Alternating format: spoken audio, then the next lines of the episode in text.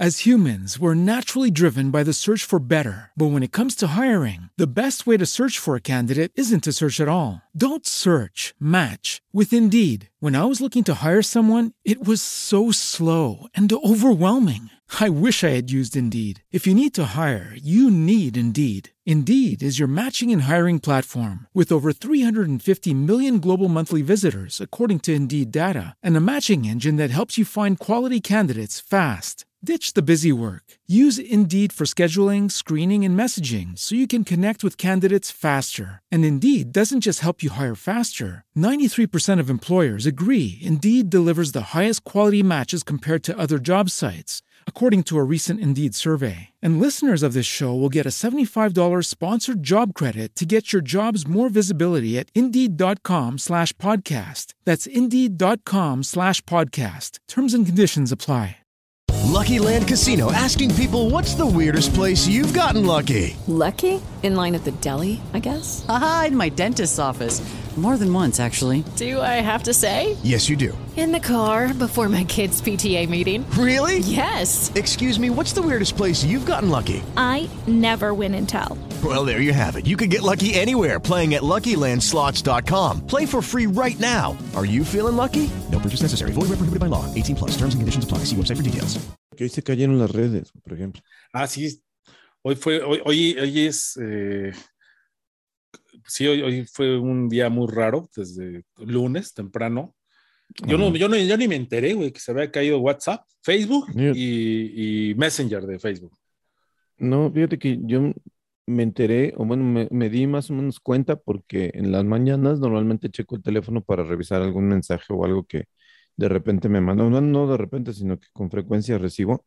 Uh -huh. Y este, y, y, y, no, o sea, no tenía mensajes y dije, ah, ok, perfecto. Entonces me, me, me, pongo a revisar las otras redes y no se actualiza lo que normalmente sí hace.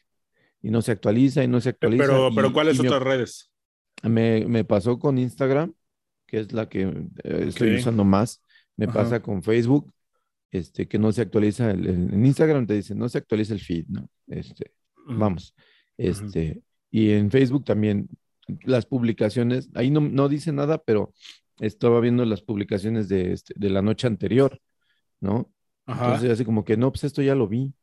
Y este, okay. y, lo, y, y, en, y en WhatsApp, este, sin mensajes. Entonces dije, bueno, pues eso no le, no le di importancia. Ya cuando llegué, a, llegué al trabajo, ya este, me di cuenta porque mandé dos mensajes y no se iban, y no se iban, y no se iban, y no se iban. Dije, ¿por qué? Hay, hay este, los datos, hay wifi, hay, pues vamos, el, el pues el modo, ¿no? Sí. Pero este, no se van, y no se van, y no se van. Y así estuve como media hora y no se iba. Entonces dije, no, ya, aquí, aquí pasó algo y de repente en comentarios de los propios vecinos, de los, pues ahora sí que de, de los compañeros vecinos de, de, de local, Ajá. este, comienzan a decir eso, oye, no tienes este internet o no tienes este eh, wifi o esto, el otro, o no, este, no sabes si la red, esto, entonces pues yo dije, no, pues ya, algo pasó aquí. Algo pasó. Algo pasó aquí, se cayó, o no sé, y yo dije, bueno, pues lo dejo por la paz, total. Ya, ya Pues lo yo- restablecerán. Yo la verdad ni me enteré. Supongo que fue de esos días donde por primera vez me puse a trabajar de completito de pie a pa y ni cuenta me di. Y este, Sí, de pues, repente.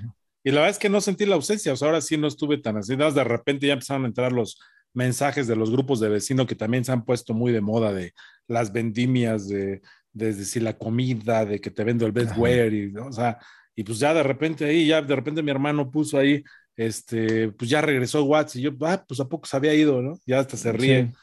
Y ya habló luego en las redes los memes de que se cayó Facebook. Bueno, Ajá. yo entendí que solo había sido Facebook, Messenger y WhatsApp. Pero pues sí No, tendría pues- sentido que Instagram también, porque es de Facebook. Sí, sí, de hecho, o sea, todo lo que comprende la red de Facebook, que es Instagram y que es este WhatsApp, se fue. Sí, se fue. pues ya. Y, y estuve mensajeando con algunos, este, con algunos clientes, con este, eh, con el SMS regular, o el, digamos, el normal o el primero, Ajá. este, y este, solamente así, eh, porque todo lo demás, incluso Telegram, también se puso como que medio extraño, pero sí Pues- pude mandar algunos mensajes, pero muy tardado. Pero Telegram, quién sabe, porque, porque fue este, o sea, después sí ya había ahí el mensaje de Mark Zuckerberg, que puso, Ajá. ay, discúlpenos todo este rollo y así, pero bueno, el chiste es que ya se restableció. Esto sucedió un lunes 4 de octubre de 2021, 2021. que se cayeron las redes. Pero Beto, adelante. Ujú.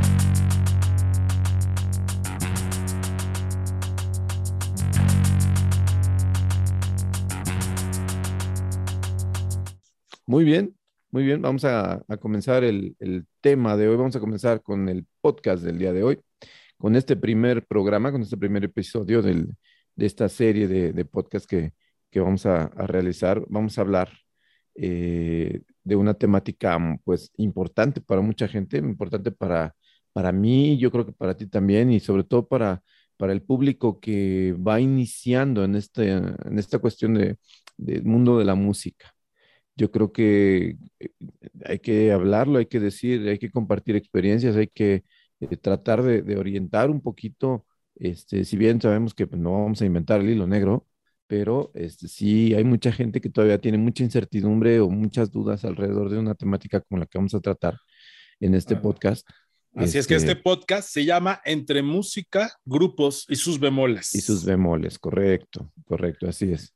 Y yo y soy idea- Bernardo Chávez, ah, mejor conocido como Jagger en este ambiente, y pues soy músico, soy productor, soy creativo, eh, soy comunicólogo, estudié de carrera licenciado en Ciencias de la Comunicación, he estado en algunas empresas de Godín, pero pues esto es lo mío, esto de la, de la producción del arte, de la música. He tenido varios grupos musicales y entre ellos tuve un grupo contigo, contigo Beto.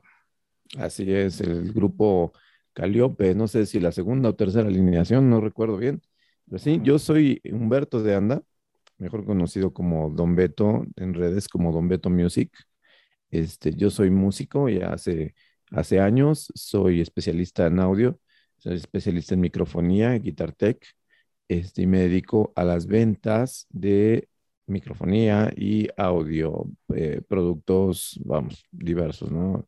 Eh, instrumentos, equipo de audio, etcétera, etcétera, accesorios. Y pues, precisamente en esto fue que nos conocimos tú y yo, porque pues yo ah, teníamos un guitarrista, bueno, mi, eh, yo, yo con Caliope eh, tocaba con un guitarrista desde, desde la prepa, desde el 97, y él fue quien te conocía a ti, entonces en alguna vez que yo iba a ir a comprar al centro me encontré a Chava, que se llama Salvador de Alba, Y- Salvador, ajá, el buen chavo. Eh, él fue el que me dijo, Chava. Un saludo para el Chava, entonces él me agarró y me dijo, no, ¿sabes qué? Yo, yo, yo estaba convencido de comprar una consola carísima, este, me, iba, me iba a gastar ahí mi aguinaldo, no sé qué me iba a comprar, porque era cuando estaba de, aguinaldos. Sí, es cuando estaba yo de Godín precisamente. Y Chava Ajá. fue el que me detuvo y me dijo, no, espérate, vamos con Beto, él te va a saber orientar. Y ahí fue donde me presentó, con, que de hecho nos encontramos en el camión y ya después me llevó a tu Nos encontramos en local. el camino, exacto. Ajá. Nos Y- fuimos, ajá, dime, dime. Sí, sí, sí, bueno, ahí fue donde nos conocimos. Y ya me diste toda esa orientación donde compré todo un PA con unas consolas Alexis que eran Firewire, que ya con- conectaban por canales a, como interfaz hacia todo. Y ahí empecé Correcto. también con la grabación y demás. Y ahí fue donde nos hicimos brothers, tú y yo. Correcto, correcto, ya unos, unos añitos de eso y pues sí, la idea es siempre este, orientar, siempre eh, tratar de disipar dudas alrededor de todo esto, de, de cómo iniciar, del, del, eh, no sé, soy un músico, voy iniciando, este, o, o quiero realizar eventos, ¿qué debo hacer? ¿Qué debo adquirir? ¿Cómo lo debo adquirir? ¿Qué clase de equipo necesito comprar? Y pues todo, todo lo que va alrededor de ello. Y pues bueno, pues la idea es esa, ¿no? La idea de este podcast es, es esa, ¿no? Orientar. Exactamente, y de a raíz de que nos conocimos, tanta es la orientación que Beto nos daba a todos como clientes, bueno, que ahora somos amigos, y cabe mencionar que muchísimos de los clientes de Beto ahora también son muy amigos de Beto a lo largo del tiempo, precisamente por la confianza y por la, por la buena orientación que Beto siempre nos dio.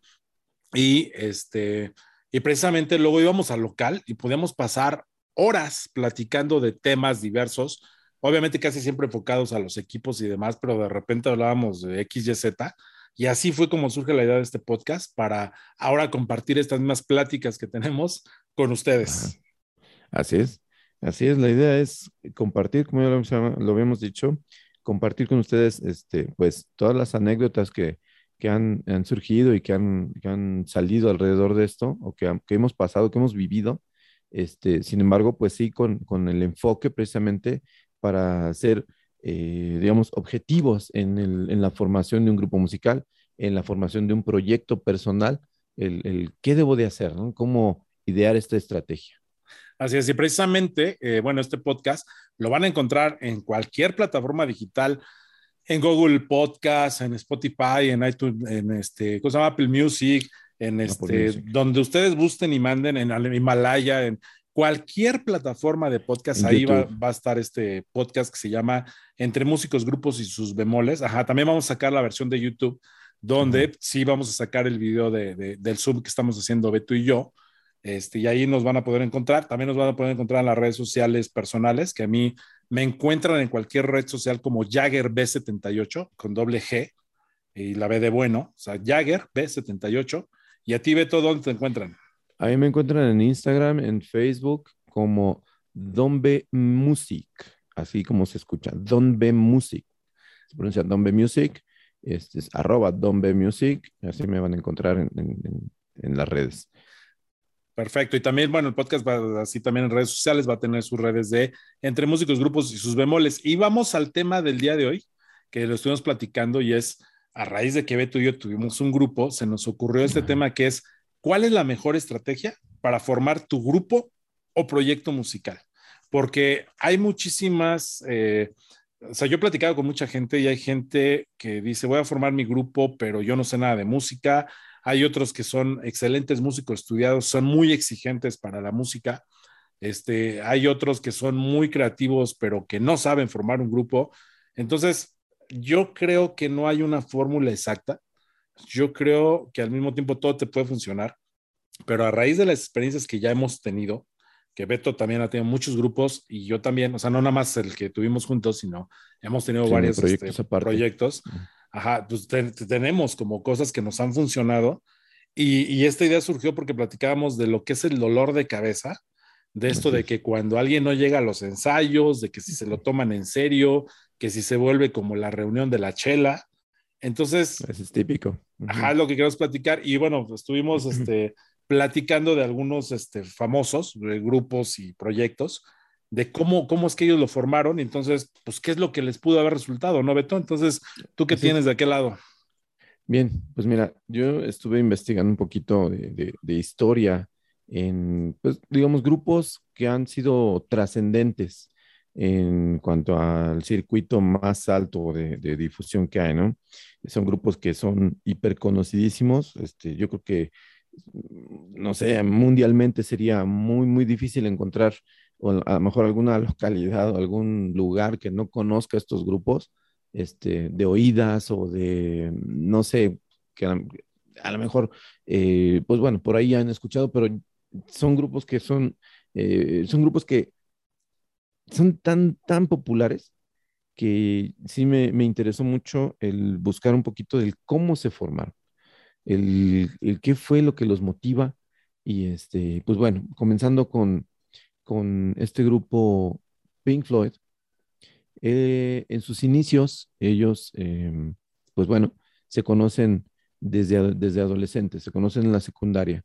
Los primeros integrantes que fueron eh, Sid Barrett en la guitarra, Roger Waters en el bajo, se conocen en la secundaria en, en, Inglaterra y ambos son muy aficionados al arte, a la pintura y a la música. Eh, se conocen ahí, de, eh, cabe mencionar que Roger Waters es dos años uh, aproximadamente ma mayor que Sid Barrett, sin embargo eso no les impide ser, este, ser amigos, ¿no? Porque a veces la diferencia de edad es un, es un, este, es un impedimento o, o un tema de, por ahí, ¿no? Pero no, ellos se hicieron muy buenos amigos y, este, y comparten cierta historia personal, eh, fa familiar de, mo de, modo individual, es decir, eh, cada quien tiene como que un, un fondo o, un, eh, o, una historia personal, digamos, de, de, de, índole parental, Ajá. en los cuales ellos tienen una empatía en, en, en este tipo de, vivencia, este, en concreto, este, la ausencia de, de, los padres a cierto punto, una ausencia obligada, este, y ellos comparten esto, ¿no? Entonces, sí eh, tiene, estas, tiene estas experiencias o tiene esta experiencia. Eh, Roger tiene esta otra experiencia también de, de, la ausencia de, este, paterna. Y Roger forma en este, en este Inter, eh, por ahí de principios de los años 60, eh, forma una agrupación con, con Nick Mason en, en, la batería y con este Richard Wright en, en el teclado.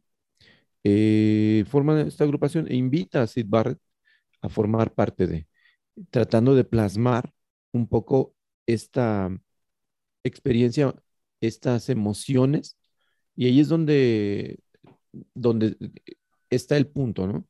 Es, ¿qué, qué, qué motiva a, a, estas personas a hacerlo? Yo creo que en este caso fue el compartir una vivencia o una experiencia personal este, y tratar de plasmarla este, artísticamente, ¿no?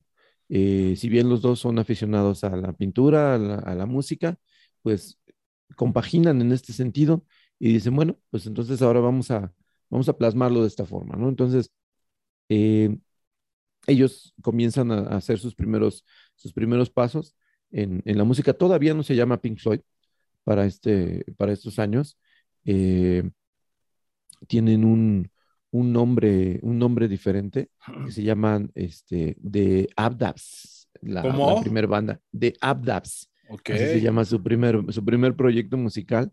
Este, que bueno, pues no, no, no va a más de tocar en uno o dos este, lugarcitos locales, ¿no? En, en, en, Cambridge. Este, sin embargo, esto comienza a servir de experiencia para ir experimentando eh, sonido, ir experimentando eh, estilo, textura, pero bueno, el, punto primario es eh, juntarnos para poder expresar esta vivencia que tú tuviste y que se parece a la mía en este caso, digamos, ¿no? Que se parece a la que yo tuve este, personalmente. Ellos como, como creativos en este caso del, del grupo, como compositores, como este, eh, escritores de letras, este, como parte de, de, escritores de la música, y Richard y, Meg, eh, este, y, Nick Mason eh, como arreglistas. En este caso, Richard es el, el arreglista principal este, todo el tiempo, antes y después de, de Pink Floyd. ¿no? Eh, yo creo que es importante decirlo, o, o, digamos, resumir un poquito en este caso, el, las emociones Ajá. son las que a veces nos, nos motivan Ajá, para poder, eh, ya sea tener mi proyecto o eh, hablar con alguien y ser empático con alguien y tratar de, de, de plasmarlo este, de la mano de alguien, ¿no? En este caso, tanto Sid como Roger, pues iban ahí como los, los, los Super Brothers, ¿no? Uh -huh. Entonces, tú, o sea, en este caso, Pink Floyd fue más como la inspiración, la compatibilidad, esta inspiración que tuvieron juntos es como pues lo que influyó mucho para que tuvieran este éxito como grupo. Yo creo que sí, yo creo que es, es eh, un, un, un, pilar una piedra, o la piedra angular para que esto se formara fue eso, ¿no? La compatibilidad de emociones este, y, de, y, de, y de gusto, ajá, de gusto por el arte. Porque okay.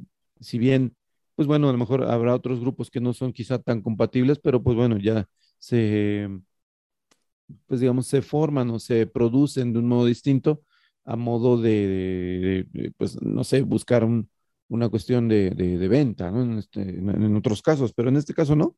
El, el, el motor primario fue eso, ¿no? El, el, poder compartir estas, estas vivencias personales y sobre todo esa empatía. Al principio Correcto. fue esa empatía. Bien, pues yo voy a contrastar un poquito y me voy a ir a un brinco radical, porque claro. estás hablando de un grupo internacional que es un sello icónico que marcó, ¿no? Sí. Yo, yo, yo, voy a ir algo un poco más, este, acá en español, me voy a ir a lo pop completamente y te voy a hablar de OV7, que es un grupo que... Sí. que grupo que, más contemporáneo. un grupo más contemporáneo, o sea, obviamente mexicano. Este, Ajá.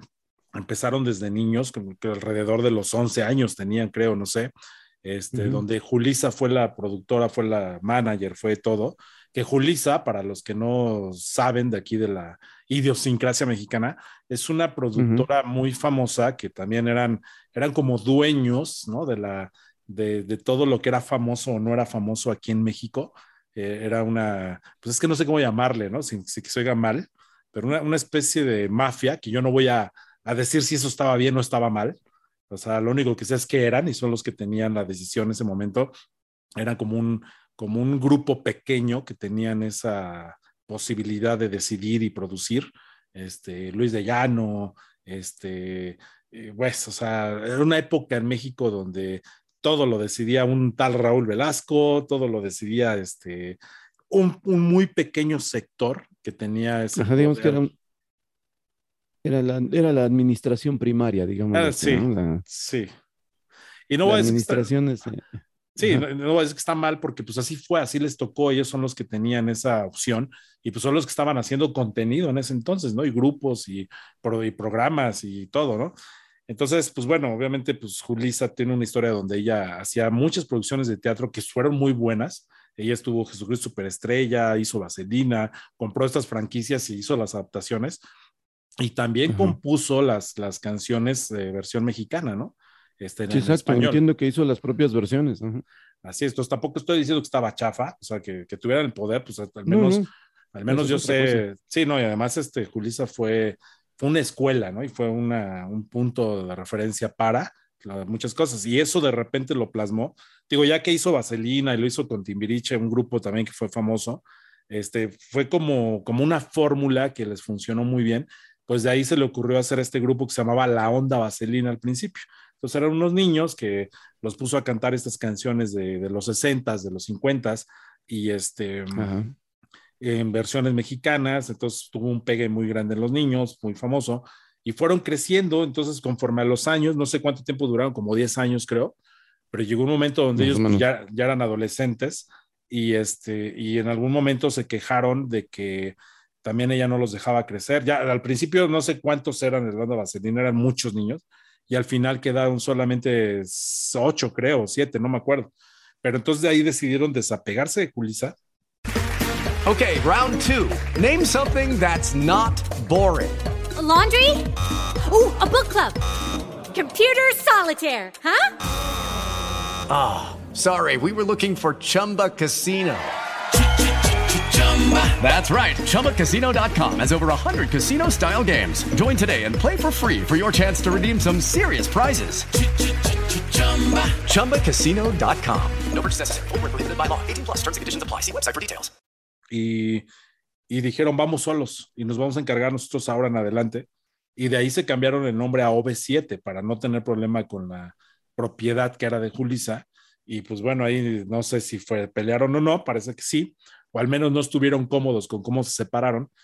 Eh, y siguieron con su éxito, sacaron ahora ya más balada pop, ya lleva más acorde el nombre con ellos, de OV7 como adolescentes, ya con música pop, que ya no eran de las covers de los 60s, porque al principio así salían vestidos con sus criolinas y vestidos como de los Ajá, 60, sus, ¿no? sus crinolinas, exactamente, sí, salían como haciendo un cosplay, una representación Exacto, de esta, de esta película famosa de John Travolta y, y. Olivia Newton-John, exacto. haciendo así como que, el, el- el- la digamos, como si fuera una obra de teatro, Ajá, ajá, o exacto. sea, representando tal cual, ¿no? así Este, es. El, el- el- el- el show. Pero bueno, sí, ya después entiendo que pues, toman las riendas ellos solos este, y deciden formar OV7 para este, Exacto. abrirse su propio, su propio camino o dar sus propios pasos este, ya como músicos o como artistas Sí, independientes independiente. ya pero, en la pero industria. te, voy a, ¿no? te voy a decir qué es lo rescatable de, este, de esta historia, ¿no? Ujú. Eh, que que lo, lo, lo, lo importante, ¿por qué escogí yo hablar de ellos? Porque de entrada es que sí estuvieron en una cuestión de disciplina que Julissa sí les enseñó, donde les enseñó con un perfeccionismo de que las coreografías, de que la puntualidad, de que baila así, de que tienes que hacerlo así, de que el show así, Claro, un, de un que te- entrenamiento. respeto al público, todo, todo. Entonces, al final, yo no sé si eran talentosos o no al empezar. Debieron tener cierto talento porque les hicieron casting. Pero lo que sí es un hecho es que si no lo eran, desarrollaron un talento muy cañón, que a lo mejor no nacieron con la mejor voz o no nacieron siendo los mejores bailarines, pero la pura disciplina, Beto, los llevó a poder tener un nivel de calidad que a muchos les guste o no, digan que fue pop o no, o que fueron artistas televisos, chafa, o sea, la realidad es que son artistas completos con muchas tablas que se lo deben a Julisa, que ellos lo, lo reconocen. Y bueno, ya después se separa este grupo porque dijeron ya hasta aquí, hicieron carreras de solistas, todo, y tuvieron vidas personales, en algunos se llevaban bien, otros no, no sé, El chiste es que yo no sé si por necesidad o no, o por puro gusto o no, después plantean un regreso, pero esta vez aquí es donde a mí me gusta la historia, ¿no? Porque deciden ellos hacerlo, este, uno de ellos se llamaba Ari Boroboy, y Ari. Ari, y pone su productora que es Bobo Producciones, que también, le digo, ya la tenía desde antes con su hermano y demás, pero deciden empezar a producir. El regreso de ellos se viene ya administrado por ellos, ¿no? O sea, eh, yo no sé si voy a contar más la historia porque es lo que he visto en entrevistas, pero entiendo que la cuestión económica, la cuestión de publicidad, la cuestión de coreografía, la cuestión de vestuarios, ya se encargaron ellos directamente. O sea, ya no era como antes que tenía que ver Julisa y sus papás, que antes creo que el papá de, de una que se llama, se llama Mariana, creo que era el que, o no me acuerdo si Erika, no, no sé quién, pero alguien llevaba la, la cuestión de, de, de dineros, alguien llevaba la cuestión de, ¿no? O sea, tenían gente que, pero ahora ellos que ya se dedicaban. que se dedicaban, pero ahora ya ellos tan completos lo podían hacer todo. Entonces, uno de ellos, Oscar, es el que se encargó de coreografías, de más, o sea, producido 100% por ellos. Ya después, cuando entran con lo de Bobo, ya no sé si, si 100% la productora se encargó, no lo sé, pero además eran muy amigos, ya, ya digo, por cuestiones de historias que tuvieron cada quien, donde una de ellos perdió a un niño, donde X, Y, Z, que los papás que conocían, que falleció, que, o sea, al final súper unidos, y eso fue lo que hizo que empezaran a pegar. Y luego, pues no pararon, ¿no? Porque el regreso con las mismas canciones, pues vendió mucho, muchas giras, y luego vino este, que vamos a hacer un dueto, y ellos mismos se encargaron de juntar a otro grupo que ya estaba muerto, que se Cabá, y los juntaron, los produjeron, hicieron una gira juntos, y eso los llevó a un evento muchísimo más grande, que fue el 90s Pop Tours, donde juntaron a muchos grupos, los revivieron, que estuvo Caló, que este, invitaron que Alex Inte, que Alex Rubín, que, o sea, este, Magneto, que digo, y se volvió una gira que no sé cuántos años duró. Pero a lo que voy Ajá. es, y digo, ya después creo que terminaron peleados otras por cuestión de dinero, que ahorita están con que se hablan, no se hablan, y que sí tienen una gira de 30 años y que no, y que sí, que ya no están como Ovo Producciones, chismes. Pero lo Sí, son otros rescatable, intereses. Sí, son otros intereses, pero lo rescatable aquí es que fue disciplina y que la puntualidad y que te lo tomaban todo muy en serio. O sea, incluso lo- los demás grupos que estuvieron en esta gira con ellos, Cabá, que era un grupo de baile, Caló, que era un grupo, decían, nos cuesta trabajo llevarles el paso a ellos en las coreografías. O sea, cuando estamos ensayando es así como que hasta sudar, porque la Ajá. disciplina de OV7 está cañona. Entonces yo creo que más allá. De que si excelentes voces o que si los mejores bailarines, la disciplina es lo que hizo que este grupo lograra todo lo que logró. Por supuesto, un entrenamiento exhaustivo desde chicos, desde niños. Si bien, como dices, no, no hay a lo mejor las mejores voces o no son quizás, este, no sé, eh, cantantes eh, estudiados, porque bueno, hay que, hay que decirlo, empezaron desde chiquillos. Sí. Ajá, entonces, esta disciplina, este orden, esta, este entrenamiento les da la, la, la capacidad, les da las herramientas para poder desarrollarlo en el futuro. Y si bien se despegan, eh, pues digamos, ciertas voces, este, digamos, ya con este entrenamiento, pero algunas sí con una, con un talento este, nato, que cabe mencionar, por ejemplo, Kalimba, este, y su hermana Embalia, ellas tienen, o sea, tienen, son, son cantantes extraordinarios, tienen, tienen una voz, este, una voz sensacional, o sea, una, una textura de voz muy, muy, muy, este, muy cómoda, muy, eh, ¿cómo decirlo? Eh, muy agradable. Ajá, Ellos ya desde, desde chiquillos lo traían, que sí lo fueron puliendo y lo fueron formando, sí, que a lo mejor a otros de, las mismas, de la misma agrupación les costó más trabajo, sí, pero como bien dices, esta disciplina, esta, eh, este orden, ajá, eh, permite que en el futuro ellos mismos eh, tengan las herramientas para poder eh, llevar a cabo sus propios proyectos, ya sea como este regreso de agrupación o como artista personal, este, es decir, proyecto de cada uno, ¿no? De modo individual. Yo Así creo que es. es importante, es importante decirlo. En este caso, eh, esto, esta agrupación, o digamos de modo, de modo individual, se forma a través de la disciplina, se forma a través del entrenamiento. Así Si hay es. talento, se empieza a pulir, pero eh, es más por la disciplina, porque si, si lo dejamos solo al talento sin la disciplina, yo creo que no hubiesen eh, tenido quizás la trascendencia en el público, como la tuvieron en, en, en, los años 90, en, en este, en 2000, eh, y hoy por hoy, con sus proyectos individuales, ¿no? Yo creo que es eh, plausible el modo en el que ellos han, han trabajado, independientemente de, de, del género o de los gustos o lo que sea, sí es, es plausible su, eh, pues vamos, eso a lo mejor suena repetitivo, ¿no? Su disciplina, ¿no? Su, su Sí, desarrollo sí. a través de ello. Así es. ¿Y qué más? ¿Qué otra historia nos tienes por ahí? Muy bien. Pues bueno, otro de los grupos que también eh, quisiera mencionar, que también es, es hiper, hiper conocido, yo creo que del- no sé si el grupo más conocido a nivel mundial. El Este, grupo. Y a lo mejor a los amigos, de, los amigos del, del- del público ya se dan una idea de quién, de quién vamos a hablar. Este, en este caso son los Beatles. Nada los. Beatles con George, con John, con Paul y con Ringo, que bueno, en un principio no había Ringo, había, había un Pete, ajá, un Pete Ujú. Best, pero bueno. Eh,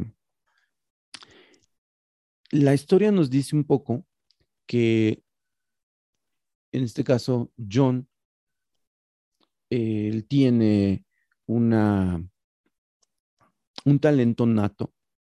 Ajá. Él es, digamos, muy bueno para eh, escuchar, para asimilar eh, y para la música en general, Ajá. porque no le va muy bien en la escuela. Él- él, por ahí de los años mediados de los 50, arriba de, los, de, de mediados de los 50, este, no le va bien en la secundaria.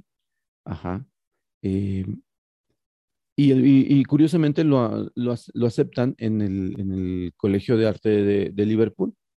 Ajá, este, digo, ahí tuvo una intervención de, de- de un familiar y pues bueno, eh, lo aceptan porque bueno, se dan cuenta también que él tiene pues un, tiene un, un- un talento y comienza a sobresalir incluso por encima de la gente que está enseñando, ¿no? Eso me recuerda un poquito a- a, a- a Dalí, ¿no? Que en la escuela de arte, así como que no, pues, ¿quién me va a enseñar a mí, no? Casi, casi. Pensé que ibas a Pero, decir, eso me este, recuerda un poquito a mí.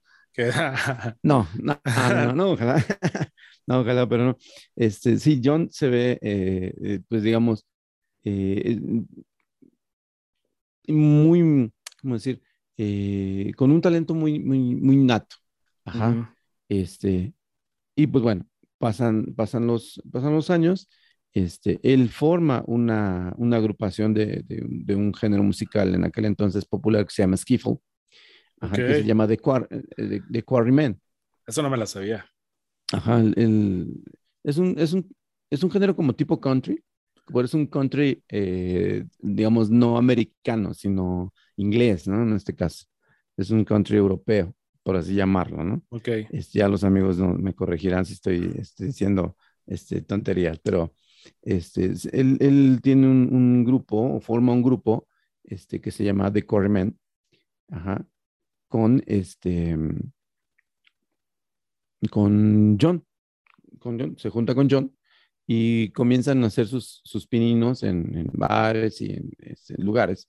Este, pero bueno, aquí, eh, digamos, sin, sin profundizar tanto en la historia de los Beatles, porque es amplísima. Es O amplísima. sea, se- sí. se- se- sería, no sé, un, un- una charla de, no sé, semanas, ¿no? Es, decir, es un podcast Sí. diferente. Vamos, específicamente para la historia de uno de ellos sería, sería Sí. un podcast increíble, ¿no? Increíblemente largo. Sí. Este, pero bueno, sin irnos más allá, este, yo creo que la, nuevamente la compatibilidad, sobre todo aquí de talentos, ajá, y la química que surge entre ellos como personas talentosas, Ajá. los hace eh, ser, digo, los- mejor dicho, los hace sobresalir, ajá, dentro de, de- de- de la escena de los, de los grupos este, locales, sobre todo por, por las composiciones, ¿no?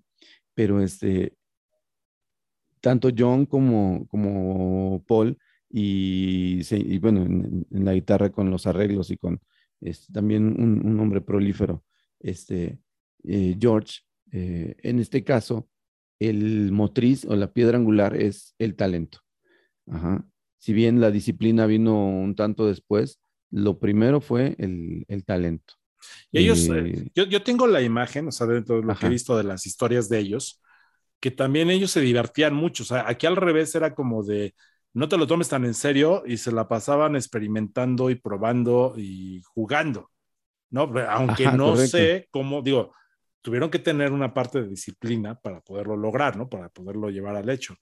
Pero no sé, ¿no? Pero Claro. lo, lo que sí sé es que la premisa era diviértete.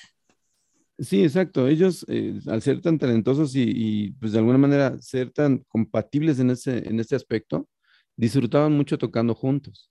Ajá, y se divertían, pues, bueno, haciendo, haciendo música, sin buscar a lo mejor eh, a- a tener un plan quizá a largo plazo de, de- de ser famosos o de ser lo que son hoy por hoy, ¿no? Ajá. Eh, viene George a, a generar esa disciplina musical, a generar ese, este, ese, las cosas se hacen, eh, digamos, con, con un cierto orden, con una, con una, este, pues vamos, eh, voy a decir una palabra, con una secuencia, por así decirlo, ¿no? Se hacen con un, este, con un esquema, ajá, viene a, gener- a generar esta, eh, pues sí, este, este orden de hacer las cosas, pero sin dejar de lado el, el divertirse, sin dejar de lado el, el vamos a pasarla bien, nos gusta tocar, nos gusta estar juntos, nos gusta hacer música, vamos a compartirla. Yo creo que, eh, digo, sin profundizar, este, Más allá, sí, pues, porque viene la allá, historia, ¿no? ujú. De que también Sí. como se hicieron famosos, pues tuvo mucho que ver el productor musical, cosa más, Claro. no me Brian acuerdo. Epstein. Brian Epstein, pero, o sea, tuvo Ajá. mucho que ver muchas cosas que lo rodearon y que si cambió de, de, de- de baterista, este, eh, cuando entró Ringo Starr, cómo fue, que si fue un poco la suerte. O sea, obviamente todo eso tiene que ver para el éxito o para la fama. Sí, claro. Sí, sí, pero, Pero- bueno, ya es, ese ya es otra, es- digamos que ese ya es un punto y aparte, ¿no? Aquí el punto central del, del- del tema de hoy es Sí. el cómo se forma esta, esta agrupación, ¿no? O sea, no, eh, digamos que lo que sigue después, pues bueno, ya es, es una plática por separado, pero sí, lo que, lo que nos interesa es saber el cómo se forma. Entonces, yo creo que esta, lo voy a decir nuevamente, esta, esta química musical que, que hay entre, entre, ellos, eh, entre ellos tres en este caso, antes de que saliera Pete Best y entrara Ringo Starr, eh, los, es lo que los mantiene eh, juntos en un sentido de, de- de compartir música, de divertirse, pasarla bien. Y pues bueno, ahora sí que mi talento es el que habla por mí, ¿no? Y pre- y precisamente, fíjate, yo iba a dar un giro, o sea, te iba a hablar de un grupo más, este, igual mexicano, pop, que es también de Julisa, que es este, bueno, no Julisa, este, es- este es de, de, mm, ah, bueno, tuvieron muchos que ver, que es igual Luz de Llano con Julisa y no me acuerdo cómo se llama, que, era, que es la mamá de Diego Schwenning, si, si no mal lo recuerdo, y es la que hacía el papel de Godzilla en Cachún Cachún Rara, que es un programa aquí en México. que Programa es- de los ochentas. programa ajá. de los ochentas, bueno, que era lo Ah, mismo, no ¿no? Recuerdo su nombre, ajá. de ese mismo grupo de poder que había en, en el medio, son los que hicieron esa, la administración esa primaria. administración. y tengo entendido que Cachún Cachún precisamente fue eso, que era, iban a sacar como una, querían sacar como una versión de Vaselina en serie, pero que dijeron, no, güey, tal que la adaptación terminó siendo una prepa de la UNAM en México en la época actual en ese momento, ¿no? Pero Ajá, fíjate, eran los mismos. Entonces, a lo que voy, yo, yo no, no voy a contar mucho de Timbiriche, porque me voy a agregar un grupo más ahorita que mencionaste los Beatles, y voy a explicar por qué estamos dando esta mezcla que parecería absurda. ¿no? De hablar de Pink Floyd a OV7 y de Beatles y luego Timbiriche, ¿verdad? Yo, yo creo que no es como absurda, yo creo que más bien es contrastante. Yo creo que, que hablar de, de tanto grupos internacionales como a lo mejor grupos locales y que también tienen una importancia internacional porque no hay Así que olvidar que, que no solamente son este, grupos conocidos en. México, ¿no? O Sí, sea, son un o que- ya. son de México, Sí, sino son que un pues, impacto ya. eh, son un impacto a nivel, este, digamos, norteamericano y a nivel, este, digamos, eh, latino, ¿no? Este, Así es. centro y sudamericano y, este, en Europa. Pero precisamente el contraste lo hicimos adrede porque el objetivo es decir, ¿cuál es la mejor estrategia para formar tu grupo? Entonces, ahorita que lo voy a mencionar, Timbiriche fueron hijos de famosos. O sea, todos eran hijos de gente que estaba en el medio. Y también hicieron la obra de Vaselina, una versión donde estratégicamente metieron a Timbiriche, porque Timbiriche estaba, o sea, fue un grupo que lo lanzaron de niño como copia de un grupo español que se llama Parchís, que dio un Correcto. hitazo a nivel Sí, sí, sí, Latinoamérica. fue un batazo. Un Parchís, batazo. un batazo. Entonces, vamos a sacar la versión mexicana de Parchís, que es un juego, en España es un juego de niños. Ajá, Este, claro. Entonces, pues, ¿cuál sacamos? Pues Timbiriche, que es un juego Ajá, de niños en México. también. Este, y fue un quitazo y se fue más allá, hicieron giras, de hecho hicieron giras con Parchís y todo el rollo, pero pues al final eran, eran eh, dedazos que fueron hijos de famosos. Y en mismas entrevistas el mismo Ben Ibarra ha dicho este, que no. Es más, hace poco la vi que, que- salió con Jordo Rosado y dijeron, no cantan, Ah, ya. no cantábamos. Pero pues después ya de la disciplina nos metió a Tuvieron cantar. que Entonces, aprender. Ajá, y sí los Ajá. metieron a, a- a- a, pues estudiarle, a Clases de, vo- ensayarle. de vocalización. ujú. Exacto, o sea, sí le tupieron chido. Pero a lo que voy es que también otra entrevista que vi que le hicieron en, en una- en un canal de la Ibero, no me acuerdo cómo se llama ese programa, que es muy bueno, creo que también salía en imagen televisión. Este, híjole, no cómo se llama, pero búsquelo así como entrevista a Ben Ibarra, la Ibero. Este, entonces le preguntaron, dijo, ¿crees que tú hubieras sido igual de famoso o el mismo éxito? Porque Ben Ibarra, como cantautor, también es muy exitoso y muy famoso. Tiene un talentazo. Benny, Tiene un talentazo. Y algo que muchos no sabían es que él no compone sus canciones. O sea, él, hay una chica que compuso las canciones y él medio las co-compone con ella, pero en realidad la inspiración ha sido de ella. Lo que él tiene es un talentazo como músico porque estudió muchísimo. Pero bueno, le Sí, preguntan como arreglista. como arreglista. Y bueno, que sabe voces y que sabe esto y bueno, Claro. etcétera, ¿no? Y este, le preguntan, oye, ¿crees que hubieras tenido el mismo impacto si no hubiera sido hijo de Julisa? Porque él es hijo de Julisa, ¿no? Y Claro. Diego Schoenen es hijo de esta productora que también estaba en Televisa y cada uno Que de por ellos, cierto, ¿no? Que por cierto, cuando hicieron este, un- la obra de Vaselina nuevamente con Diego, digo Ajá. con Benny, Sí. eran Benny y, y Chantalander. Hello, it is Ryan, and we could all use an extra bright spot in our day, couldn't we? Just to make up for things like sitting in traffic, doing the dishes, counting your steps, you know, all the mundane stuff. That is why I'm such a big fan of Chumba Casino. Chumba Casino has all your favorite social casino style games that you can play for free anytime, anywhere with daily bonuses. That should brighten your day a little. Actually, a lot. So sign up now at chumbacasino.com. That's chumbacasino.com. No purchase necessary. VGW Group. Void were prohibited by law. See terms and conditions. 18 plus. Lucky Land Casino asking people what's the weirdest place you've gotten lucky? Lucky? In line at the deli, I guess? Haha, in my dentist's office. More than once, actually. Do I have to say? Yes, you do. In the car before my kids' PTA meeting. Really? Yes. Excuse me, what's the weirdest place you've gotten lucky? I never win and tell. Well, there you have it. You can get lucky anywhere playing at LuckyLandSlots.com. Play for free right now. Are you feeling lucky? No purchase necessary. Void where prohibited by law. 18 plus. Terms and conditions apply. See website for details. ¿Cuál? que ¿Cuál? hicieron, hicieron una obra este, de, de Vaselina y, este, y salió también eh, como coprotagonista esta chica Chantal Andere. Ch- Chantal Andere, que también no. es parte, que también es, es, digamos, es hija de uno de los de la administración Sí. primaria. Pues este, todos. de aquel todo- entonces. Pues toda esa todos, generación. ¿no? Sí. O sea, lo que es Ben Ibarra, el papá, con su grupo de los Jackie en los 60 y toda esa ola de los 60 Tuvo un son- parteaguas ahí. Ajá, fueron parteaguas de todos los que, en- digamos, eh, vinieron en, en, en 80s, toda, toda la descendencia que, que salió de ahí, que fueron los que se hicieron, este, la, ¿cómo decirlo? Eh, eh, se hicieron del monopolio, en este Exacto. caso, de, de este televisivo o musical, ajá, Sí. y en, en administración con Raúl Velasco, y pues bueno, etcétera, Claro. etcétera. Pero ¿no? yo quiero pensar que ese monopolio, pues es que era algo que tenía que ser, porque era pequeño, o sea, la televisión era muy pequeña Sí. en ese entonces, entonces también no había muchas opciones. Y O bueno, no dejaban que hubiera muchas opciones. o no dejaban. bien. Pues eh, sí, bueno, está- está- es mucho de debatir Ujú. ahí, ¿no? Porque ah, estaba viendo un documental con mi novia de precisamente de la historia de los hits de, de los 60s, desde los Ujú. 50s creo que era, ¿no? Así como el top 10 de las canciones que estuvieron por mes, por en cada año. Y Ajá. este estaba muy interesante. Entonces, decía, mientras acá estábamos viendo canciones que llegaban cinco años después y hacía la versión de Enrique Guzmán, de César Costa, de, ¿no? Este, de canciones Ajá. que ya Polanca ya había grabado cinco años antes, bueno, O 10 años antes. o diez años antes, pero, pero bueno, o sea, eh, eh, pues es mucho, mucha tela de qué cortar ahí. Pero mi punto con Benny Sí, Barra pues, es que él dijo en la entrevista, ¿crees que hubiera sido igual de famoso si no hubiera sido hijo de Julissa? Y él dijo, pues claro que no, mi historia hubiera sido diferente.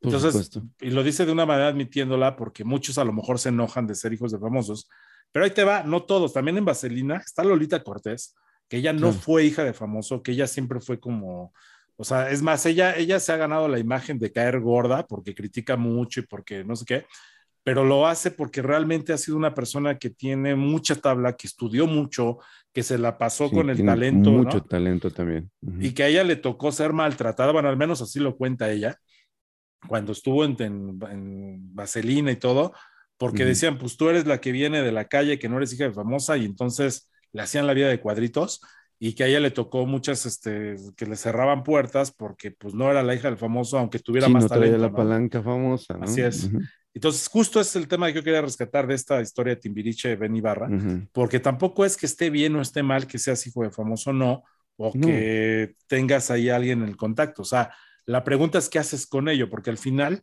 pues todo mundo salió ya con talento y con carreras bien, que banda en base a la disciplina y demás. Pero ahorita que decías de los Beatles me vino a la mente y por eso ya no quise contar más la historia de, Timbiriche, porque hay mucha historia también ahí. Sí, también es muy largo. Ah, y que también hicieron muchos refritos después que cambiaron de integrantes y eso pues tuvo sus pros y sus contras y a mucha gente le gustó y a mucha gente no. Pero hablando del Timbiriche original.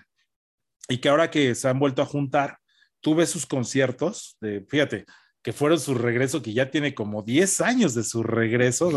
sí, ya tiene puta, un rato. sí. Pero siguen dando shows, ya no como Timbiriche, ya como una agrupación de tres o cuatro. No, pero eso fue donde- después. Eso fue después que sacaron Sasha, Ben y Eric.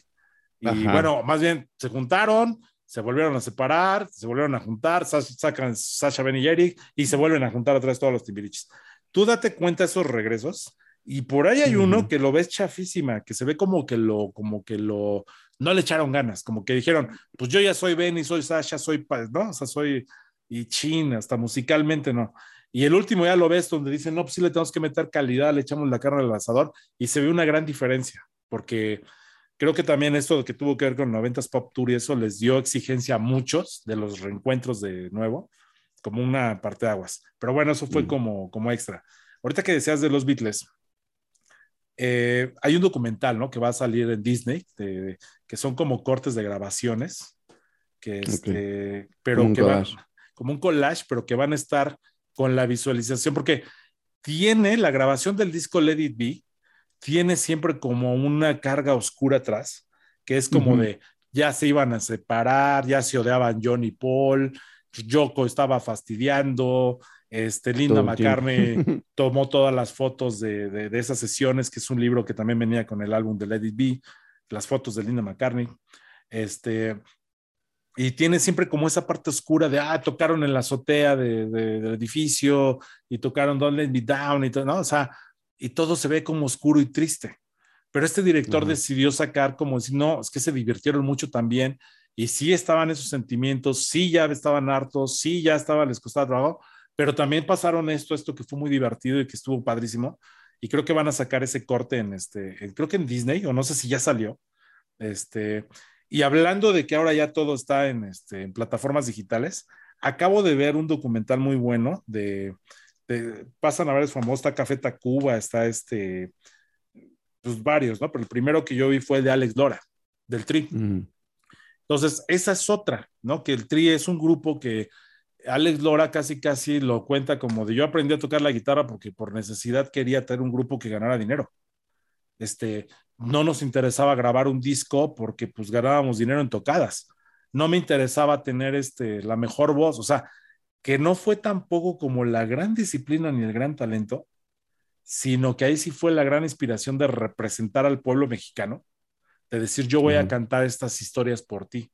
Creo que en ese documental lo que más repite él es, yo soy la representación de la voz de lo que la gente no quiere decir o con lo que se identifica. Y al final Alex Lora, pues quieras que no es la historia del rock mexicano en México, ¿no? Y está Es este. ¿cómo se llama este cuate que yo no sabía, que, que prácticamente fue gracias a él que existió Alex Lora? Este, uno que es de pelo chino con lentes, que habla así también bien argüentoso, este Javier Batis. Javier Batis, casi, Ujú. casi que creo que fue el que le enseñó a tocar y, que lo llevó a un ensayo de un grupo, no sé si eran los otros ritmos, los tintos, no me acuerdo, vean el documental. Y este, que por eso es que Alex Lora logró tocar la guitarra, porque lo llevó a unos ensayos y Batis le ayudó. Y qué curioso, ¿no? Porque pues Alex Lora es Alex Lora y el Tri de México es el Tri. Sí, sí. Sí, ya después de, de, de tantas giras y de, digamos, tantas celebraciones, sabemos que el TRI es una institución, independientemente de, de- del contenido, es una institución musical a nivel nacional. O sea, Sí. eh, no sé, eh, marcan fechas en Auditorio Nacional y, no sé, son llenos totales todo el tiempo. Así es. Entonces también, fíjate, hay algo raro porque hay gente que luego se pone muy exquisita con cuando compones canciones sobre la cuadratura y que si la lógica y la literatura y la gramática. Y hay muchas canciones de Alex Dora que rompen eso, a veces no cuadran, incluso a veces se forzan, pero que son muy buenas y que la gente se identifica y que tiene razón. O sea, es lo que el pueblo, el barrio, quiere escuchar cómo se siente, se siente identificado. Y que Y son todo... experiencias personales. Ajá. Sí, que todo va basado en la mentada de madre, ¿no? O sea, Ajá. vamos a jugar a que me lamentes, te lamento, ¿no? Sí, sí, sí. lo- el, el mismo Lora lo dice, ¿no? Dice, si, si, si yo estoy y, y si no oigo mentadas, eh, pienso que no me quieren. Exacto. Entonces, para mí los contrastes de los grupos que acabamos de hablar, o sea, yo, yo diría que cuál es, cuál, es- cuál, cuál, para ti, ¿cuál ha sido la mejor experiencia, Beto, que has tenido tú con un grupo? La mejor experiencia. Yo creo que eh, ha sido el poder ofrecer un trabajo propio. Si bien eh, tocar los covers, que es como inicia uno en un momento dado, tanto personal como colectivamente, eh, tocando covers, tocando canciones de otros grupos eh, famosos, no famosos, no, eso no importa, pero sí, digamos, música ya conocida o ya escrita, ya grabada, ya editada. Eh, yo creo que la mejor experiencia que he tenido hasta ahora ha sido poder ofrecer un trabajo propio, un trabajo, em, pues digamos, de, de, composición personal, obviamente con la participación de, eh, pues de los integrantes que en su momento han, han, han estado, pero este, sí, yo creo que el hecho de poderlo ofrecer y que este trabajo se vea eh, pues bien aceptado es una satisfacción muy grande. Es una, es una experiencia que de verdad eh, yo invito al público que tiene un proyecto en mente, que tiene las ganas, que tiene la idea de, de, expresarlo de esta forma, a través del arte, a través de la música, no se quede con ellas, que, que lo haga, que es- escriba sin, sin importar eh, si no tienen a lo mejor el conocimiento musical eh, o, o si lo tienen, eso, eso no importa, pero el, el punto es atreverse a hacerlo, el punto es atreverse a ofrecerlo, ajá, que va a haber, como en todo, va a haber a quien le guste, va a haber a quien no le guste, eso es completamente normal, eso es completamente este, parte de, es, es una consecuencia de, ajá. Yo creo que eh, es, es muy importante mencionar que las ganas no se deben quedar solamente en eso, ¿no? En el qué tal que si este, a lo mejor en el futuro formo o en el futuro como que escribo o como que Mm. este, quiero aprender a tocar, este, no, porque el futuro es incierto. El futuro mm, no lo sabemos. Podemos hacer planes, podemos tener proyectos, este, pues digamos, a, a fechas eh, más adelante, pero la realidad es que no sabemos este, el futuro, ¿no? Vamos, a lo que voy es, hay que hacerlo y hay que hacerlo eh, ya, ya mismo, ¿no? Claro, Digamos, pero, en- pero- en pero, este ejemplo, momento. ahorita que decías de, bueno, no se aguanta, no importa si tienes el talento o no, o sea, sí efectivamente, eh, yo he platicado mucho con amigos y una vez que llegamos a la conclusión, que fue. Eh, eso lo platiqué con Gabo Yáñez, eh, Primar, que es con el que hicimos Lunchbox, que también Un es un saludo proyecto que estuvimos ahí, Beto y yo, y llegamos a la conclusión, ¿no? Que muchas veces la disciplina mata al talento. Bueno, no es que lo mate, es más importante, bueno, la disciplina sobresale muchas veces por encima del talento. ¿A qué se refiere esto? Que hay gente, por ejemplo, no, esto no es de música, este, una vez también hablando de una entrevista ahí con el Whatever Tomorrow, que es un youtuber que fue el más grande que ha tenido acá México y creo que Latinoamérica en su momento, porque ahorita ya Sí. es otra onda, Creo pero que ya es gamer. Sí, sí, Pero el chiste es que este cuate llegó muy, muy lejos. Y todo el mundo, tú cuando empezó lo veías y decías, es que este cuate está haciendo puras tarugadas, ni sabe hablar bien a la cámara y, este, y son puras tonterías, hasta los chistes son como, ah".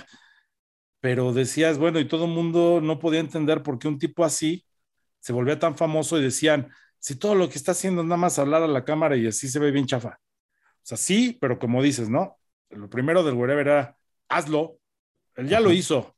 Y después, después él mismo decía, la otra cosa que yo creo que nos funcionó, pues a mí, a su crew y todo, es que si quedábamos que el viernes a las 8 salía el video, a las viernes a las 8 salía el video. Exacto, esa disciplina. Y no me fue fácil, ¿no? Porque fue de apréndele, o sea, no había escuela para redes sociales, no había escuela para cómo subir videos en YouTube. Entonces él tuvo que investigarle, probarle y estar ahí macheteándole. Entonces, sí, prueba y error. A lo mejor no era guapo, a lo mejor no tenía talento de voz, de locución, de chistes, de cómico, o sea, pero lo hizo, como dices, la entrada lo hizo hoy. Y segundo, le puso disciplina. Entonces, esto sobresalió por encima del talento, porque a lo mejor había muchísimos comediantes mucho mejores con gente que sabía hacer guion, esto, pero no lo hizo.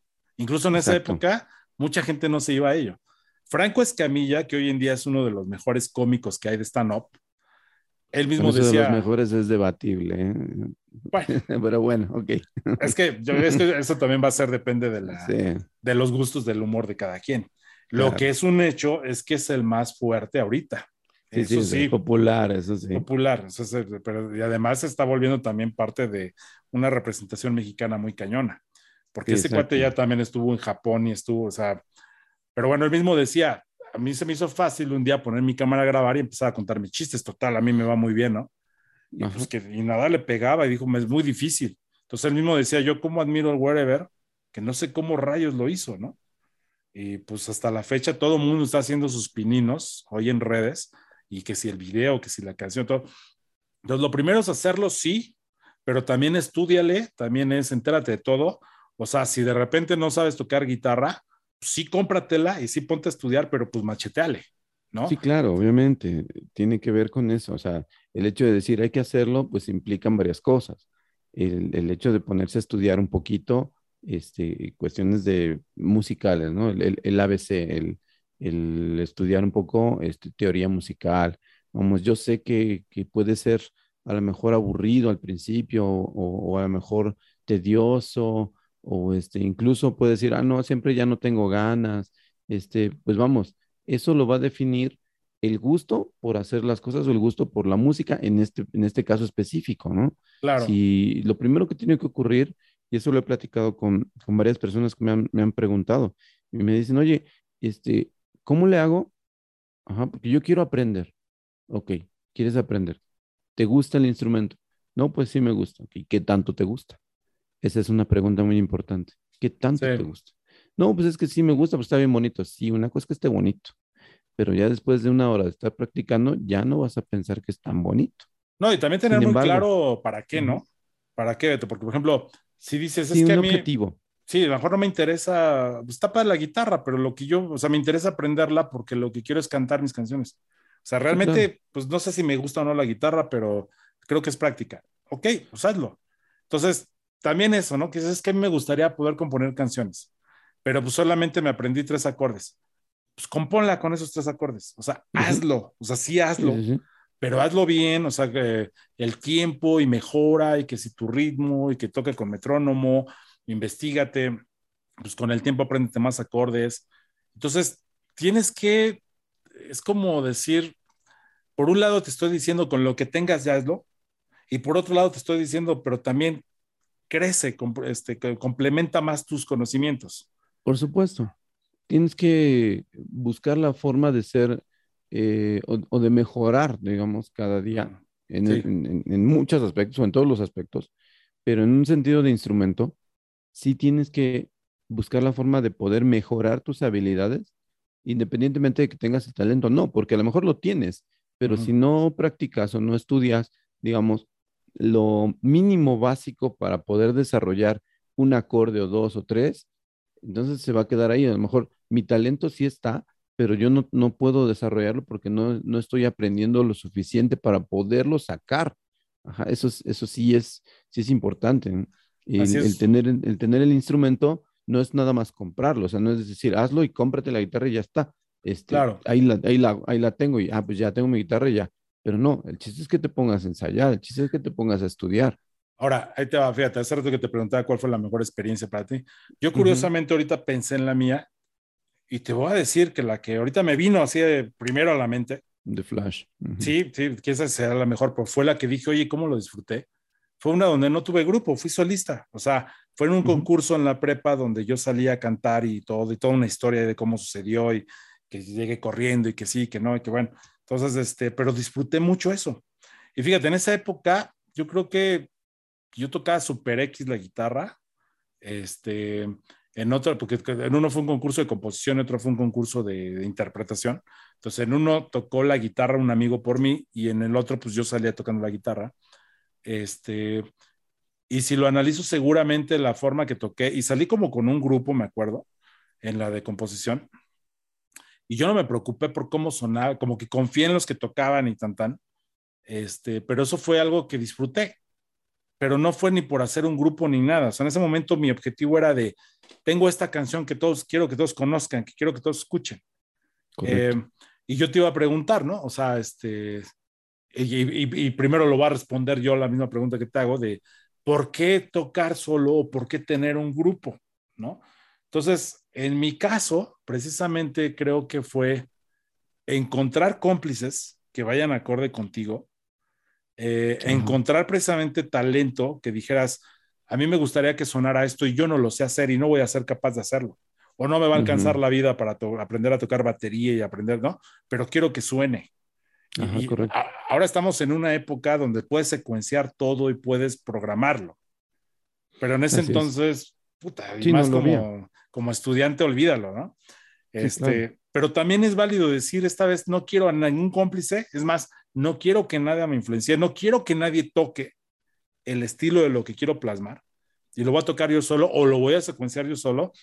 O también es válido decir, Beto, este, necesito que me ayudes a tocar la guitarra aquí, pero quiero que la toques así, quiero que suene así.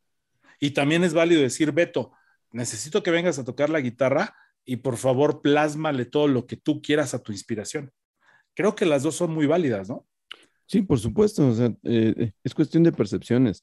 Es cuestión de, de decir eh, ciertamente cómo tienes, digamos, eh, la concepción de este proyecto o de esta canción, digámoslo así, ajá, y, y poder echar mano de la gente que, que en un momento dado tenga la habilidad o tenga este, el conocimiento, porque a lo mejor yo digo, como, como en este caso, ¿no? A lo mejor yo quiero una, una pieza de piano este, que tenga eh, un sonido así y yo se lo comento a un pianista. Ajá, entonces ya con- conforme él y su conocimiento me va diciendo, ah, pues a mí aquí podemos ir metiendo estos acordes así asado, entonces ya yo me voy dando la idea de que sí es más o menos lo que estoy pensando, ¿no? With Lucky Land slots, you can get lucky just about anywhere. Dearly beloved, we are gathered here today to. Has anyone seen the bride and groom?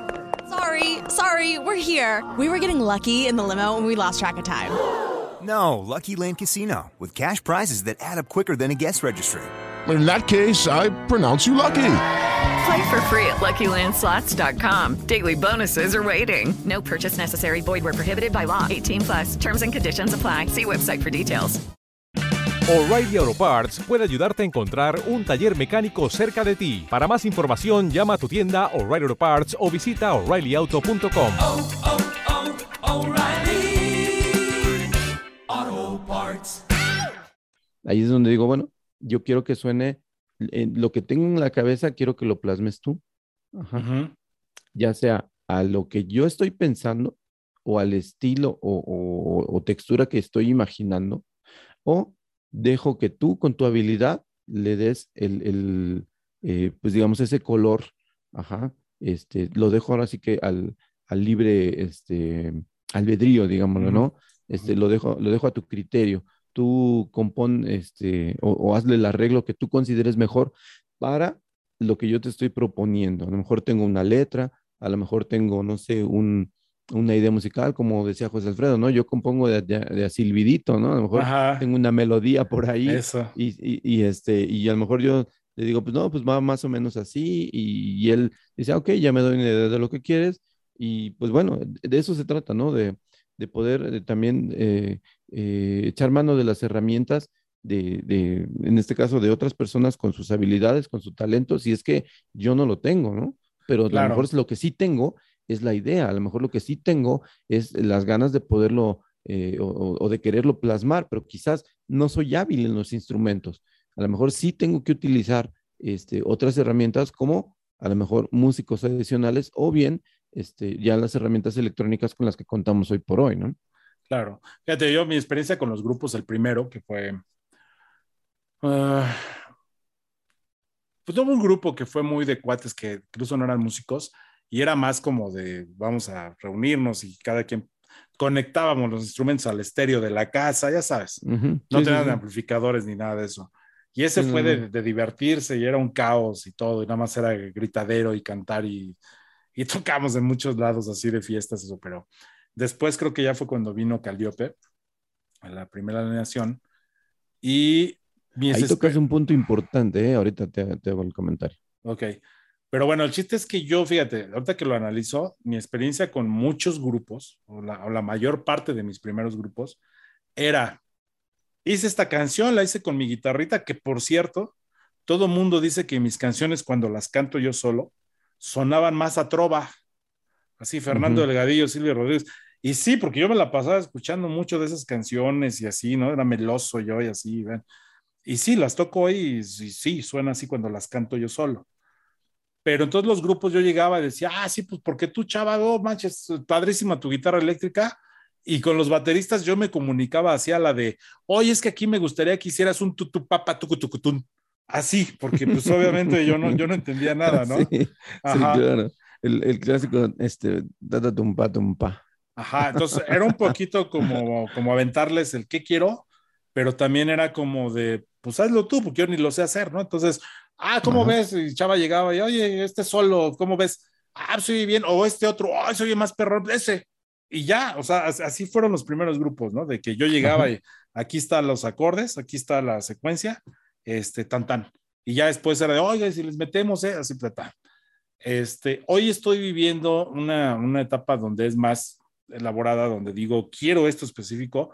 Es más, me gusta ponerlo más como secuencia, tra- tra- trabajar con secuencia atrás y que sea súper cuadrado los tiempos, que sea, ¿no? O sea, eh, Ajá, no, o sea, y creo que es válido. Y, y, claro.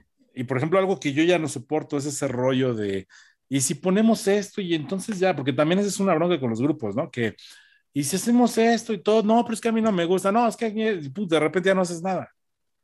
Y, Ajá, correcto. Se queda en el limbo en una cuestión de ideas o de propuestas. Así es, y ahora yo te platicaba que para mí ha sido muchísimo más productivo decir, a ver, graba todo, ahí está, ¿cu- ¿cuánto es? Cuatro cuartos, está, se te ocurrió esto, grábalo, métele esto, vamos a meterle, componle, métele letra, este, yo qué sé, o primero surgió la letra, o sea, X, y ya hasta el final que digas, oye, como que sí se está volviendo algo interesante, pues seguimos. No, sabes que ya no me gustó, aburrido, pues tíralo, está bien, pero qué padre que lo grabaste, qué padre que lo trabajaste. Porque de eso a estar todos recargados en el lugar de ensayo y, oigan, y si metemos aquí que empiece, no, es que no me gustaría, pero todos así con el, no me gustaría y no lo haces, ¿no? O y sea, no lo haces, exacto. Sí, Exacto. exacto, trae, trae la actitud del, del no, eso no me gusta. Bueno, entonces, ¿qué propones? Este, no, es que eso no me gustó. No, ya estoy harto. Exacto, ya es hartísimo. Este, ya queda uno, este, pues bueno, tocado de eso, ¿no? Pero lo que te Sí. quería decir hace ratito es que te tocas un punto importante de el objetivo Sí. de- del, del, del por qué hacerlo. Sí. Ajá, Si bien puede ser por gusto personal, porque quiero tocar, a lo mejor mi objetivo es tocar una canción, Ujú. ajá, Sí. una canción. O a lo mejor mi objetivo es volverme famoso dentro de la industria. Ujú. Ajá. Digo, son a lo mejor los contrastes, ¿no? O, el- o el- o el- o a lo mejor objetivos completamente diferentes, pero al final del día son objetivos. Ajá. ¿Y qué quiere decir esto? Que es a lo mejor una motivación para poder iniciar un proyecto como solista o como un, como un grupo, ¿no? Cuando es un grupo, pues sí, hay que platicar eh, ya en, en, digamos, en, en, en, ese colectivo, hay que platicar qué es lo que quiere cada uno del proyecto. Sí. Ya cuando se forma, porque si bien a lo mejor ya nos juntamos y dijimos, este, pues ya llevamos, no sé, cinco o seis ensayos y pues sí, está padre y nos llevamos bien y tocamos padre o, o, o ya nos aprendimos tres, cuatro canciones y suenan bonito y, y sonamos este, a tempo, y sonamos, este, como se dice, sonamos amarrados, este, pues ya los errores, pues bueno, son, son normales, ¿no? Pero ya con los ensayos se van puliendo. Pero, ¿cuál es el objetivo del grupo? Ajá, ¿Cuál es el objetivo del el solista o de, del proyecto solista? ¿Qué quiero, ¿Qué quiero hacer con esto? Entonces, eso, pues obviamente ya de modo personal o digamos de modo individual, pues ya se definirá. Pero sí, cuando es un colectivo, sí se tiene que hablar de lo que quiere cada uno. Sí, desde, es como una pareja, o sea, desde el principio pones las reglas del juego. O sea, ¿para Ajá. qué estoy haciendo esto? ¿Es para mí? ¿Es para compartir? ¿Es para todos? ¿O, o voy yo y ustedes me van a ayudar para empezar? Ajá. Segunda es, ¿estamos de acuerdo en cómo va a sonar? Pues, o me van a apoyar, o yo los voy a apoyar a ustedes, o sea, pero estamos de acuerdo. Exacto. Y, y, si bien, ahorita te iba a comentar, o sea, ahorita que lo recuerdo, o sea, yo creo que la mejor época que yo viví en la música, eh, hablando de grupos y de tocar en un escenario, creo que ha sido esa parte donde no pensabas, donde tenías esos sueños de joven, de ni siquiera estabas pensando no en que si querías ser muy famoso o no, o que si querías, o sea, lo hacías porque gozabas, porque claro. realmente disfrutabas esa parte y porque así eras compatible con la gente que te estaba rodeando en el grupo, o sea, que todos estaban compartiendo ese sueño y todos le ponían así, entonces salías al escenario y todo el mundo daba dando lo mejor de sí, esa fue la mejor época.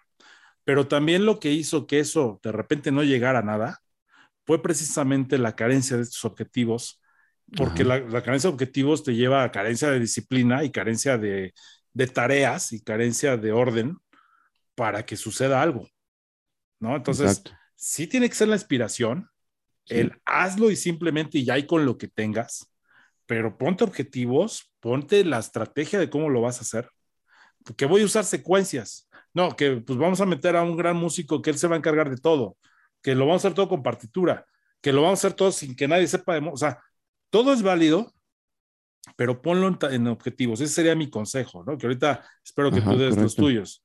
Entonces, el primero es disciplina. O sea, ¿qué vas a hacer? ¿Para qué lo quieres hacer y cómo lo vas a hacer? Si también de repente dices, es que yo tengo mucha inspiración y tengo esto que sacar, pero no tengo idea de qué voy a hacer, bueno, tampoco te quieras matar poniéndole orden todo ahorita. O sea, a lo mejor comienza a tocar, empieza a desarrollar y eso te va a llevar a ideas y va a decir, ya sé para qué lo quiero, pero entonces ahora sí le pones orden. Y si lo que quieres vivir es esa época donde dices, pues la verdad no sé ni qué quiero, solo lo quiero vivir, pues vívelo con gente con la que estés afín, con la que estés compartiendo estos objetivos, ideologías, estos sueños, este estilo, este todo. Vívelo ya, después verán si sigue, si no sigue o si nada más es un grupo para chelear los fines de semana. Este, y si decides que lo amas mucho y que continúa, entonces métele cierta disciplina. Nunca dejes de gozarlo. Nunca sí, lo hagas. es importante. Sí, no, nunca lo hagas tan personal. Pero también dale su, su grado de, de sufrirle, de machetearle en el sentido de esto tiene que quedar perfecto. Esta voz no está sonando bien. Esta guitarra está fuera de tiempo y, y pues que no sean sensibles, ¿no? De si yo veto, oye, veto, esta nota está saliendo de tiempo, ¿no? O sea, de, de, ay, no, pero es que me estás diciendo que yo salgo de tiempo, o sea, no, no, o sea, hay que llegar a un acuerdo, hay que aceptar, ¿no? Cuando uno sale de tiempo, cuando no, cuando desafinas, cuando, o sea, porque es para mejorar y ya, porque muchos de las problemáticas, sobre todo de jóvenes, se da por eso, ¿no? Que si dijo, que si no, que yo estoy bien, que estoy mal, que llegó tarde, que por qué él sí, por qué yo no, este, me dan chance de no ensayar, o sea, y todas son estupideces que no te van a llevar a nada. Ajá, correcto. Yo creo que dentro de los consejos, como bien dices, que yo daría o que sugeriría en este caso para la formación de, de, de un proyecto, de un grupo, sería sí concuerdo en el primero con una disciplina. Uh -huh. Concuerdo con el, el, con el hecho de marcar un objetivo uh -huh. desde el inicio, desde los primeros ensayos. Que no se dé este objetivo después de estar, eh, no sé, un año, dos años tocando eh, o, o, ensayando este, sin ton ni son. ajá, sacando canciones o componiendo canciones, si no se ha hablado de este objetivo colectivo. Porque a lo mejor yo puedo tener mi objetivo, ¿no? Y, y- y- y lo tengo muy claro, pero no lo, no lo plasmo, o mejor dicho, no lo expreso. Y tengo, tengo un grupo en el cual no voy a ir a ningún lado, pero a lo mejor mi objetivo es sacar estas canciones y ya, pero sí tengo que ser honesto conmigo y con los demás y decir, ¿sabes qué? Este, este, este proyecto lo hago para esto o lo, o lo pretendo para esto. Yo como, digamos, como fundador, digámoslo, ajá, o como, este, sí, pues vaya, como, ¿cómo decirlo? Como creador, vamos a decirlo muy, muy fashion, ¿no?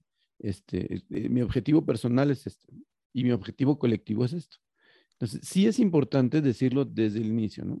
Una de las experiencias personales fue que cuando tuve un, tuve un grupo hace, hace, hace años, desde el inicio siempre se plasmó el vamos a tocar para divertirnos.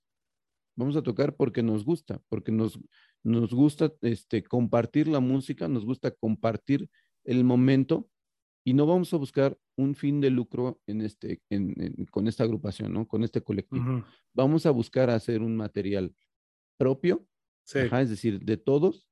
Vamos a buscar hacer este o, o dejarlo, dejarlo plasmado, pero no sabemos que de aquí no, este, eh, no vamos a buscar el, el- el estrellato, digámoslo, ¿no?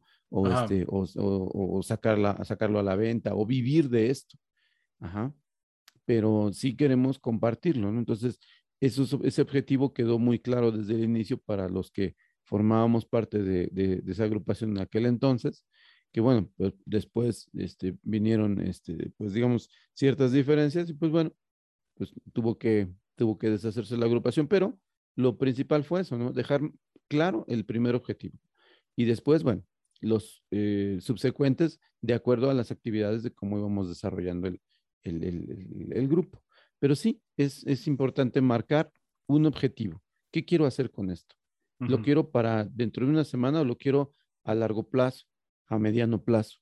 Ajá, ¿qué quiero hacer? Te decía, sacar una canción, ajá, o buscar el estrellato. Pero eso sí, tener, tener claro esos objetivos y trabajar para ellos. Si quiero sacar una canción, pues bueno, ¿cuál es y qué acordes involucra? Bueno, pues ya hago la mímica y ya está. Ajá, pero si quiero buscar el estrellato, digamos, yéndonos al circuito mayor, pues bueno, tengo que trabajar, este, tengo que disciplinarme, ajá, tengo que hacer lo necesario para que obviamente mi trabajo sobresalga eh, en sentido de, de, de expresión, ¿no? De, de oferta, ajá, sobresalir eh, o, o tratar de ofrecer algo diferente. ¿Para qué? Pues para que los productores volteen a verme, para que incluso yo como, como productor personal, este, buscar los medios, este, hoy por hoy con las plataformas digitales Exacto. y que sea, este, mi proyecto sea vendible, ¿no? Que tenga muchos views o que tenga este, eh, Sí, mucho sí. streaming, vamos, eh, en ese aspecto. Entonces, Que tenga el éxito, que simplemente. tenga el éxito, correcto. Entonces sería eso, ¿no? Este, la disciplina Ajá. aunada al, al talento, ajá, o desarrollar el talento, desarrollar la habilidad, este, echar mano de las herramientas que tengamos, eh, ya sea de, de- de, mm, herramientas digitales o herramientas, por así llamarlas, de, de la habilidad de alguien más. Ajá, se vale, se vale completamente. Digo, la, la industria está, está ligada a ello. Hay muchos músicos de sesión este, que son excelentes, que son hipertalentosos, pero que son, son, son eso, ¿no? Este, son parte de un, de un esquema de trabajo en el cual pues, saben que, que eh, no es un esquema, digamos, todo el, de todo el tiempo, ¿no? Que de repente Ujú. le habla tal artista o de repente le habla tal o cual este, cantante, etcétera, que no es un grupo como tal. Ajá. Así es. Sin embargo, este, eh, digamos, como, como comentario adicional, es dentro de este objetivo, el ponerlo claro en la mesa, ser muy honestos con, con, con, digamos, consigo mismo de modo personal y, este, y, en, y en la agrupación. Y cuando esto ya se vea plasmado, eh, darle, darle la caducidad que debe tener. Claro. Ajá. Y mira, ya, es ya- importante. ya es tiempo de darle cierre a este primer episodio. Muy bien. Entonces, pues vamos a concluirlo. O sea, el consejo es disciplina, todo lo que creo que ese, es- ese es de entrada de ley. Creo que yo agregaría el rollo de decir que no te detenga lo que sabes o no sabes, o sea, de si sabes tocar guitarra o no, o sea, hazlo. ¿Cómo distinguir si estás siendo buen cantante, buen músico o no? Si tú lo disfrutas y lo sientes de una manera padrísima lo que estás haciendo, lo que estás cantando, lo que estás tocando, y al tocarlo lo logras transmitir y le ves que la gente lo disfruta igual o mejor que tú, entonces está funcionando. Y que te importe un cacahuate si te dicen que cantas bien o tocas mal o no, o sea, lo estás haciendo bien y disfrútalo y así. Agrégale. Y lo sí, estás haciendo, correcto. lo estás haciendo, o sea, que no te detenga, pero eso sí, solamente tú vas a saber qué límites te pones y entonces saber qué tanto más quieres aprender, qué tanta más calidad le quieres hacer, o decir, con esto me basta para el resto de mi vida estos tres acordes, porque también, Ajá. se, va, también se vale, Sí, pero lo que no se vale es que tú hubieras querido más y no lo hagas. Y no lo hagas. Y entonces, eh, hay muchas cosas que ya vamos a ver en un siguiente podcast, como es, esto fue de cómo se forma y cuál es la mejor estrategia. Entonces, pues sí es seguir la corazonada, pero también ba- batallarle. Parte de esto que lo hablaremos en otro podcast será si es válido comprar equipo o no, si por ejemplo, que- qué es lo que tienes que tener o no para comenzar con un grupo. Este, lo veremos después, porque sí hay muchas cosas que aprender. Yo sí aconsejo, que por ejemplo ahorita que lo estoy viviendo es, aprende Pro Tools, aprende Cubase y graba tus sesiones y todo grábalo y compone ahí. O sea, la verdad es que se me hace muy práctico. Aunque Ujú. muchos dirán, no, yo compongo acá la inspiración en mi guitarra. O sea, está bien como te acomode, pero la verdad es que esta, esta, este tip de cómo hacerlo sí lo recomiendo, de grábalo y así ensáyalo y así, porque incluso puedes ensayar hasta cuando el baterista no va y cuando el bajista no va, porque todo lo tienes en tracks. No es más, puedes no tener un baterista y empezar a hacer tú tus maquetas de batería y ya empezar a, aterrizar canciones y proyectos. Este, y después ya veremos qué estrategia seguir, ya que tienes un proyecto, grupo, solista, DJ, lo que tú seas, pues qué sigue, ¿no? De para redes sociales, cómo publicitarlo, dónde publicarlo, cómo monetizar, Claro. cómo no. Ya lo Ya veremos todo después. el- todo el marketing. Así es.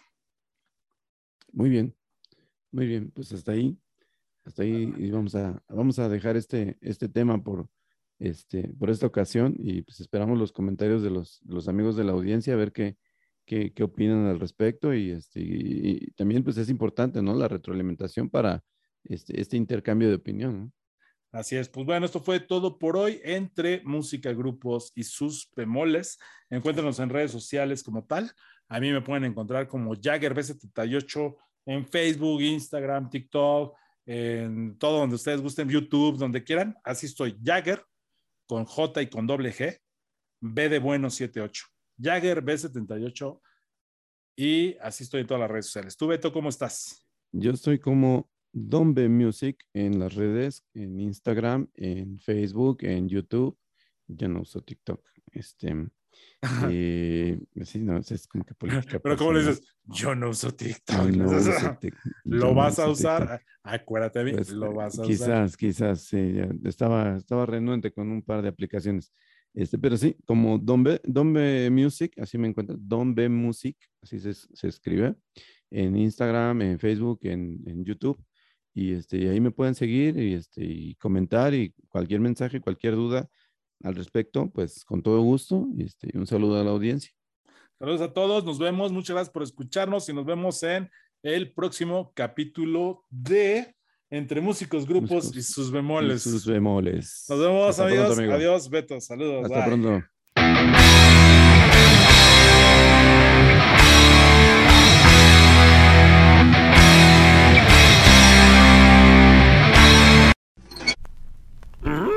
Yummy. ¿No te encantaría tener 100 dólares extra en tu bolsillo? Haz que un experto bilingüe de TurboTax declare tus impuestos para el 31 de marzo y obtén 100 dólares de vuelta al instante. Porque no importa cuáles hayan sido tus logros del año pasado, TurboTax hace que cuenten. Obtén 100 dólares de vuelta y tus impuestos con 100% de precisión. Solo con Intuit TurboTax. Debes declarar para el 31 de marzo. Crédito solo aplicable al costo de la presentación federal con TurboTax Full Service. Oferta sujeta a cambios o cancelación en cualquier momento.